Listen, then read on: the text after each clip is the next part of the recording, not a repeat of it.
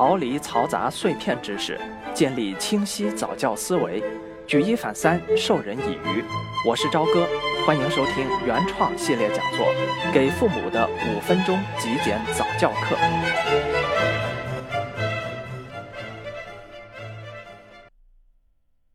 孩子该不该看 iPad？咱们每天都能看见不少大人和孩子一起时丢一个手机或者 iPad 给孩子的场景。对于给孩子使用电子产品这件事儿啊，几乎已经是司空见惯了。它简直就是一个摆脱孩子纠缠、让孩子安静下来的神器。不论是动画还是游戏，随身携带立马见效。问题在于，我们到底该怎么看待它的使用呢？咱们不如把这个问题分开来看。怎么分呢？我们问四个问题：能不能看？如果能的话，那什么时候看？看多久？看什么？很多人是把电子产品视为洪水猛兽的，我也非常理解自然发育的观点，以及他们提出的让孩子远离电子产品这个观念的初衷。但理解归理解啊，我觉得还是不要回避客观事实。简单说，自然主义者希望的场景是什么？像我们小时候一样，在田野里奔跑，自然成长，同时能念念传统文化之类，知书达理，对吧？但有几个问题：第一，身边的田野呀没了，这是社会的变迁，不论你说它是进步也罢，还是退化也行，终究是没有了。你小时候可能身边有田野，但你的孩子没有。更何况，将来他长大以后生活的环境更没有。如果你有能力为孩子去改造环境，那我佩服你。但对于更多的普通人而言，更现实的选择是适应。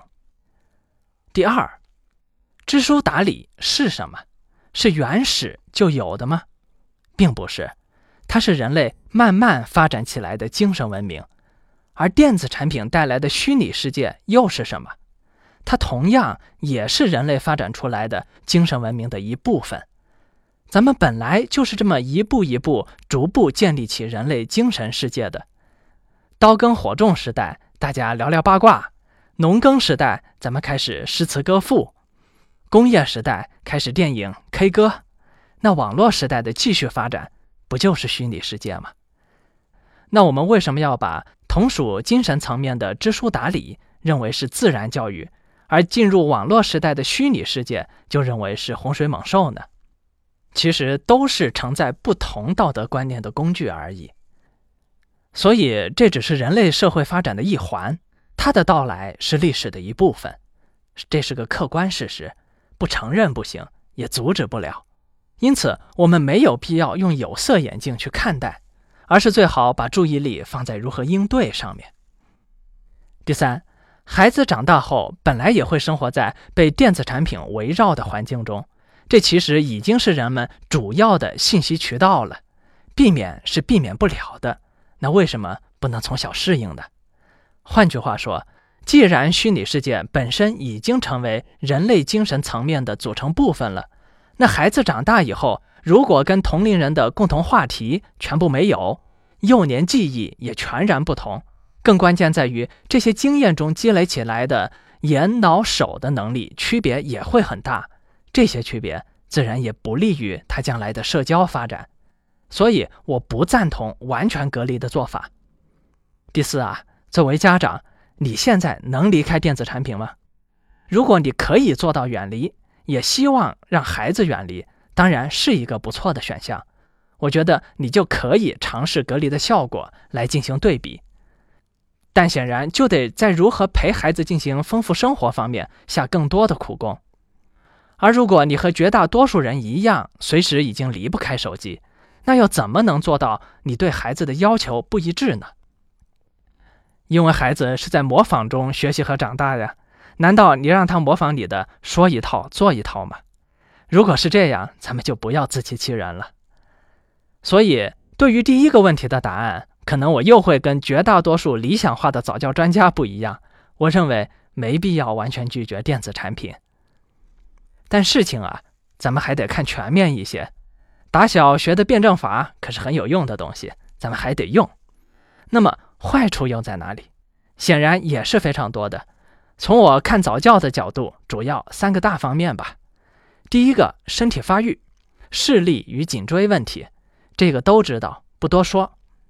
第二呢，它引起的大脑刺激模式的问题，这个和看电视类似，看电视会激发一种类似上瘾的机制。而且是被动的愉悦上瘾，很容易就此沉迷，耽误时间。可以想象，用同样的时间做更有益于成长的精彩的事情多好。无论接触自然、学习呀、交友啊、做家务呀，都是更有益的事情。第三，它使得很多父母啊就此逃避了教养的义务，省事儿也意味着错过事儿。世界上最大的遗憾之一，也莫过于父母和孩子明明在一起，却各自看着手机，错过了美好的亲子时光。如果还缺乏对孩子所观看内容的监控的话，甚至还会让孩子学到坏毛病，甚至早熟。所以啊，既没必要完全排斥电子产品，又要规避它的风险。我们显然得打起精神，搞清楚什么时候看，看多久。看什么内容？对于什么时候看，我还是建议尽量晚一些接触更好，尤其是在孩子早期，比如三岁进幼儿园之前，这个时期啊，父母陪伴孩子的时间往往比较多。既然可以陪，那就多出去走走。这时的孩子，哪怕对着一块石头都能够感到新鲜，玩很久，什么都好奇，什么都想学，那又何必急急忙忙地递给他 iPad？把它框进这个方寸之间呢？偶尔用到了，也要以父母为主导的一起看，而绝不是丢给孩子就不管了。一起玩几分钟，自自然然的放下去玩下一件事情比较好。关于看多久，直接建议每天几分钟的答案呢，是省事儿的做法。但我觉得其实是一种敷衍，因为它的关键在于你有没有帮助孩子充实的生活。以及让孩子明白每天要优先做完重要的事情，这两个话题其实很大。如果你能够自然而然地带孩子每天开心地一起学习与生活，让他把电子产品看成一个普通的物件，固然好玩，但还有更好玩的事情，那是最好。上学的孩子明白得先做完作业、做完家务，再在很多好玩的事情当中做出选项，这是前提。当然，出于对视力的保护，咱们还得提醒孩子，过五分钟就得休息一下眼睛。关于看什么，我的建议是尽量少看被动型的内容，选择看主动型的内容。什么是被动型的内容？就是像电视一样，只能观看不能参与的东西。原因我已经提到过了，被动型的精神愉悦是一种上瘾机制，而且不利于大脑的思考。所以啊，韩剧、鬼子剧就别看了。对于动画片亦是如此。再益智的动画片也同样是被动型的，能少看就少看一点吧。我建议是选择有高水准的动画电影，偶尔看一看就行。至于什么熊之类的动画片，真的别看了。事实上，很多主动性的学习性的游戏 App 都设计得非常精彩，孩子玩的也非常有乐趣。我就买过不少 Pink Funk，还有 Tokaboka 的内容。当然，如果所玩的 iPad 游戏有现实中的对应玩具版本，还是用现实玩具比较好，毕竟对眼睛好。比如数独、华容道、象棋之类的。此外呢，我也不建议把玩 iPad 当做奖励。如果这样的话，无形中提升了电子产品的地位。我们的态度始终是可以用。但是，只是把它当做一个普通的工具使用即可。与孩子一起提前规划好一周或者一天的时间，把电子产品呢作为一个不一定天天有的普通的可选项。同时，家长们也要注意，不要把电子产品当做救急的工具。孩子一闹或者自己一忙就扔给孩子，这样做完全脱离了初衷。上文我说的那么多也就白说了。很多家长为了和孩子有共同语言，或者出于在网络上能够了解孩子作为的想法，特意学习和孩子一起玩游戏。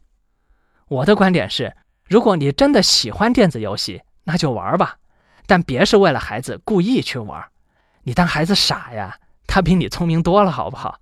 你的想法他绝对门儿清。咱别把自己当侦探，人家有一百种方法对付你。真玩和假玩区别大了去了。所以你要么就真的和孩子一起玩，一起热血沸腾的去追求胜利，同时示范一下如何规划好时间和花费；要么呢，还是不要做勉强的事情了，没有用的。好了，关于 iPad 这个话题就聊到这里，朝哥下次再聊。